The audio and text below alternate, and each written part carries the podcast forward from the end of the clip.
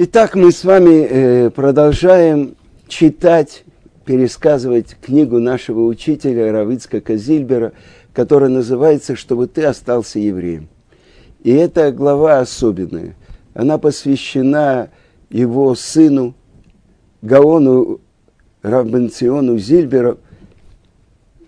Бенцион, так его называет в книге Равицкак, а Обычно он его называл Бенчик, но мы, когда видим великого еврейского мудреца, а это человек, который знает всю Тору, мы должны вставать и очень внимательно прислушиваться к его советам.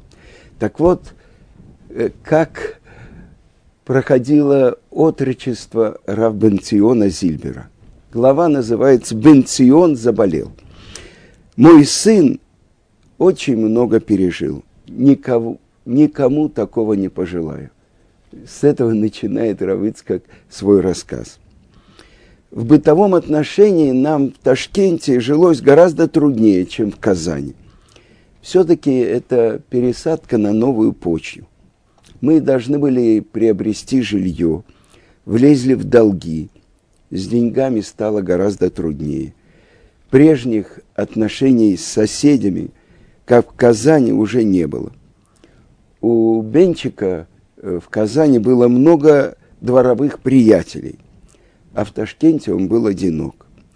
Соседские дети узбеки не дружили с ним и часто даже кидали в него камни. И болезни в нашей семье не переводились. И серьезные болезни.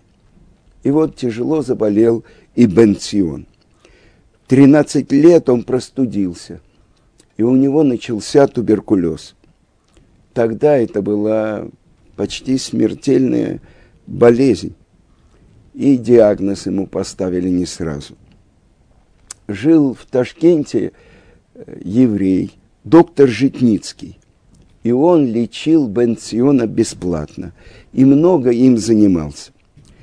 Доктор Житницкий был блестящий диагност и очень интересный человек.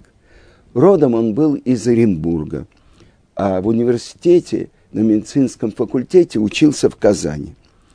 Юношей он сделал свой выбор. Если пойти в торговлю, можно будет помогать людям, но только если есть у тебя деньги. А если нет денег, то ты не сможешь им помогать.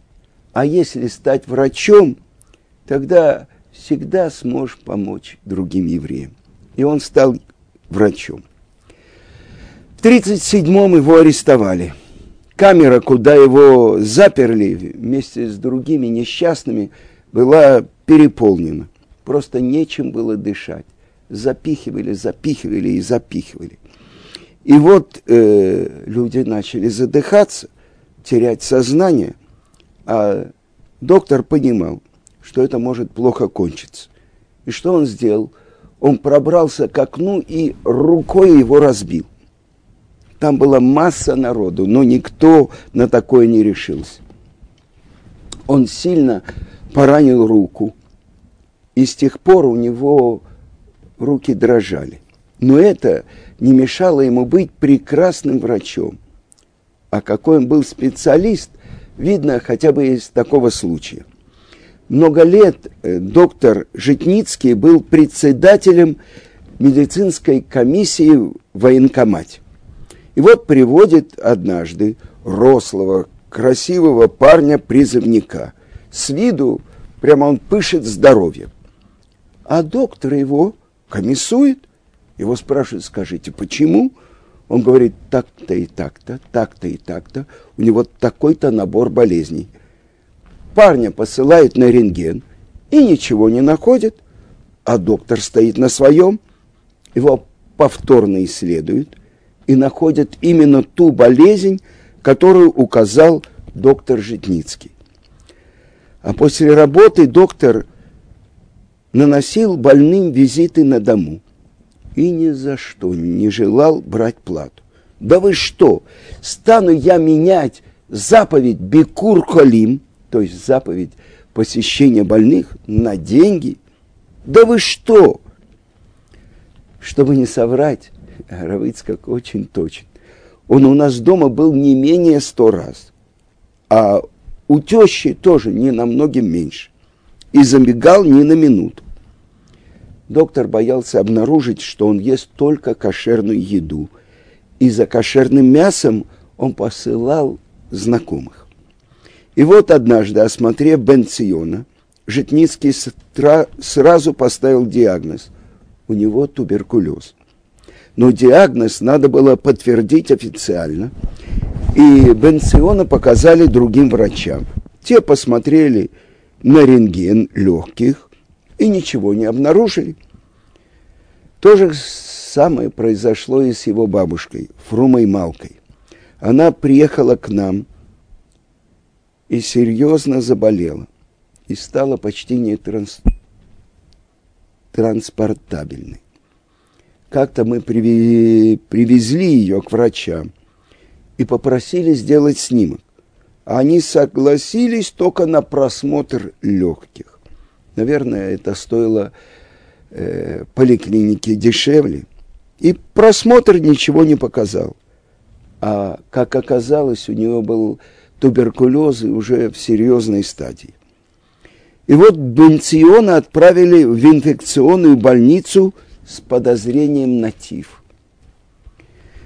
Благословен Творец, он там не заразился тифом долго не могли поставить диагноз, а как только сделали снимок, то убедились, что у мальчика туберкулез. Насколько опасно он был болен, можно судить по тому, что мне дали для него бесплатную путевку в санаторий. Следующая глава, она называется «Бенцион в санатории». Ему было уже где-то 14 лет. И это так напоминает то, как вел себя Равыцкак в советской исправительно-трудовой колонии номер 4 в сталинском лагере. Санаторий, куда направили Бенциона, находился в 90 километрах от Ташкента.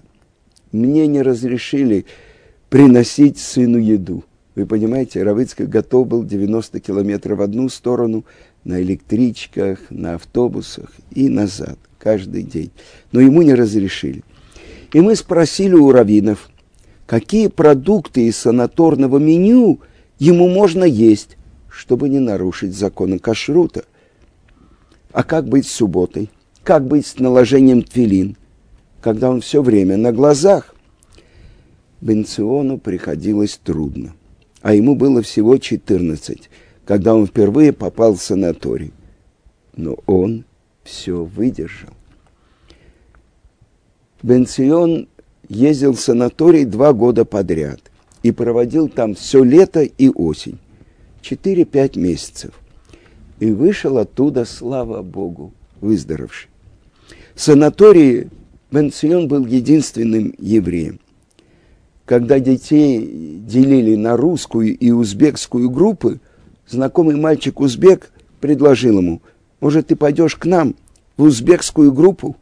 И Бенцион согласился, хотя ни слова не знал по-узбекски. Но среди узбеков он понимал, ему будет легче, чем среди русских, чтобы тайно исполнять заповеди. Хотя и мальчики-узбеки любили поинтересоваться, как там у евреев с кровью христианских младенцев в их маце. Молитвенник Бенцион решил с собой не брать все необходимое, три молитвы, каждодневные молитвы он знал наизусть. А когда он готовился к отъезду, он выучил наизусть и сидуры на праздники, махзоры. Тфилин Бенцион прятал там, в лесу, в дупле, недалеко от санатория. Ранним утром он вставал раньше всех, бежал в лес, накладывал тфилин, молился, прятал их назад и возвращался, пока в санатории еще все спали. Но тайник, как видно, обнаружили, и тфилин пропали.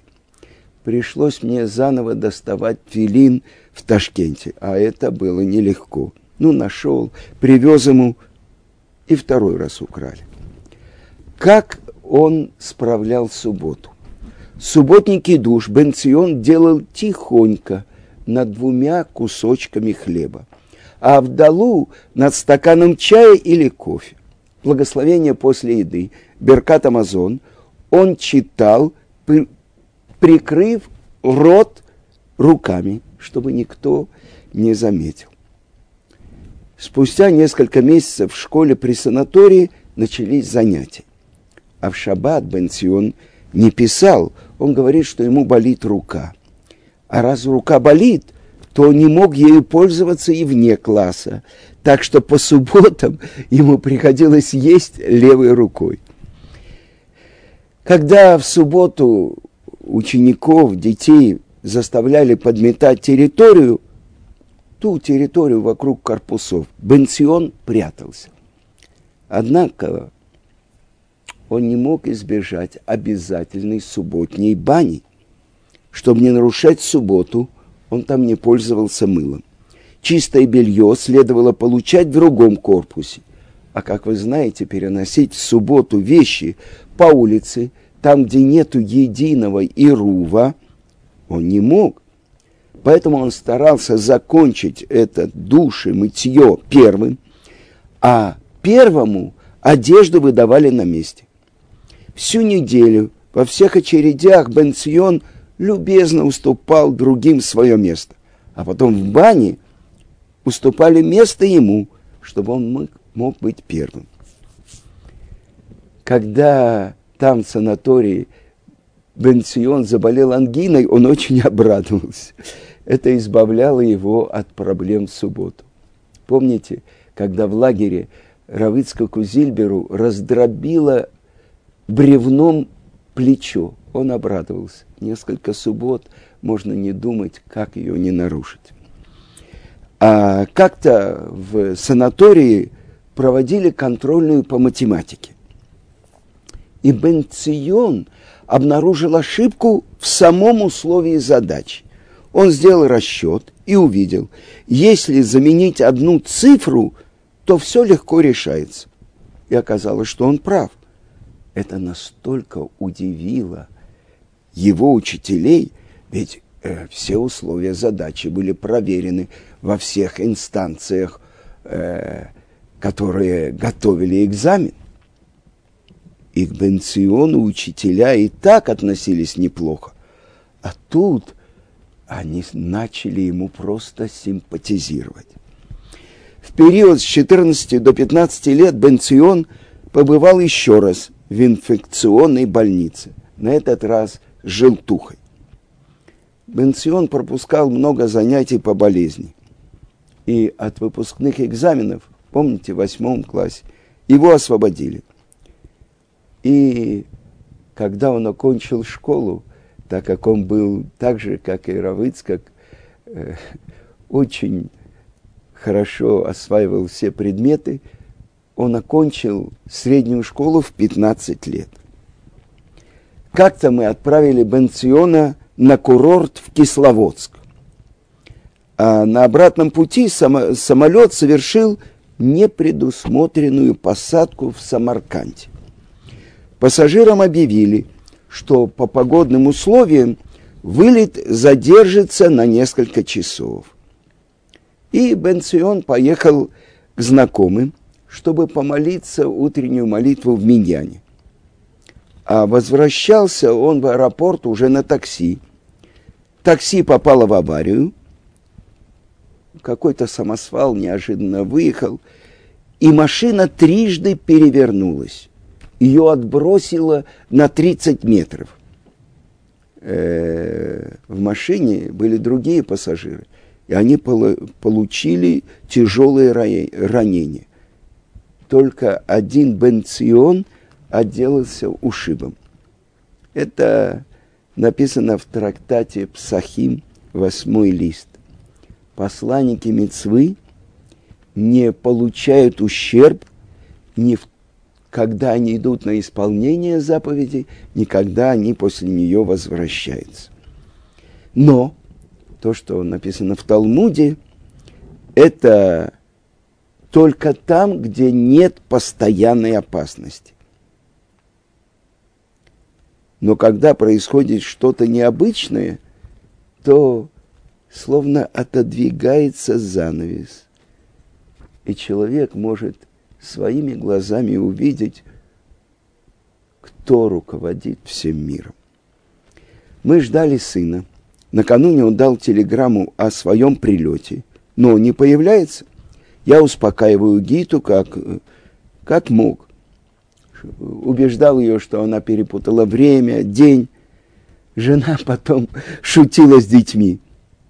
Как ни одному моему слову нельзя верить. А что было делать? Я сам не знал, что и думать. Самое страшное приходило на ум.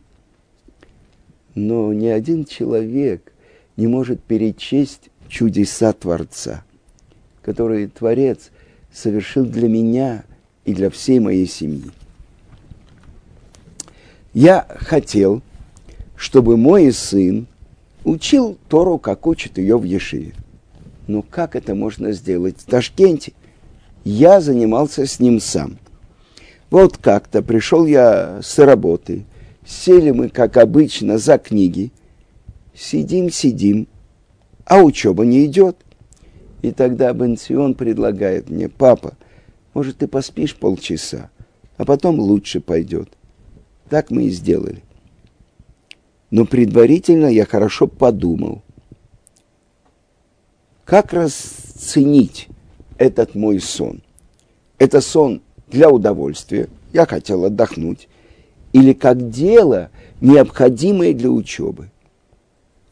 Именно после этого сна я понял слова, то, что сказано в Шулхана Рухе, 32 главе. Там есть пункт, который надо выучить каждому еврею.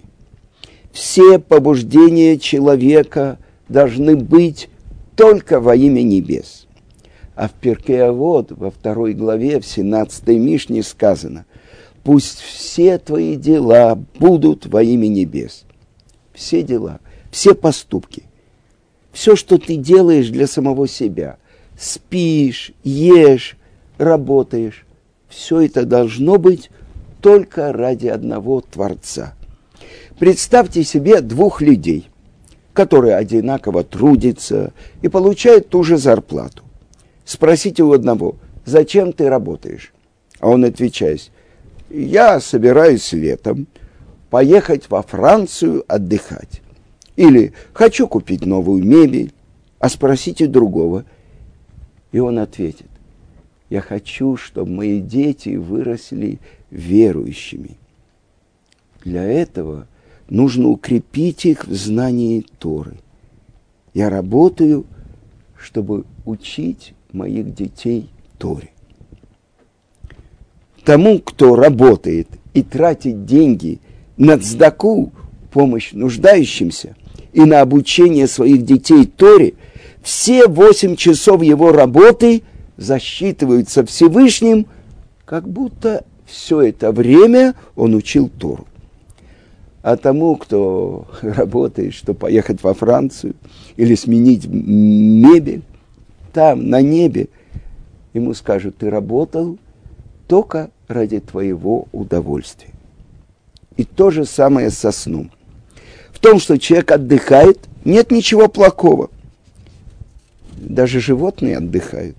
Разница в том, с какой целью. Если отдых нужен для того, чтобы учить Тору, исполнять заповеди, молиться или выполнить какую-то мецву, то сон тоже становится делом Торы. И человек будет вознагражден и за этот сон. И так во всем. Дети росли, я беспокоился за них. Как уберечь их от влияния среды? Как сохранить в них веру? Я искал людей, которым это удалось присматривался к ним. Там я встретил человека, у которого было пятеро сыновей-подростков, и все верующие. Я стал его осторожно расспрашивать, и он мне признался, что каждый раз перед тем, как он приближался к своей жене, он молился. Я хочу, чтобы мои дети выросли верующими. Так что даже близость с женой – это поступок, который должен совершаться во имя небес. Речь идет не о том, чтобы человек где-то шел на сторону, но даже интимные отношения с женой тоже должны быть связаны желанием иметь детей, преданных Богу. Тогда человек получает награду и за саму супружескую близость. И она тоже считается заповедей. С того раза я всегда проверял себя, насколько мне необходим отдых. Могу ли я сейчас обойтись без него? Эти полчаса, которые я поспал, вылились в то, что когда мы учились с сыном, это была настоящая учеба.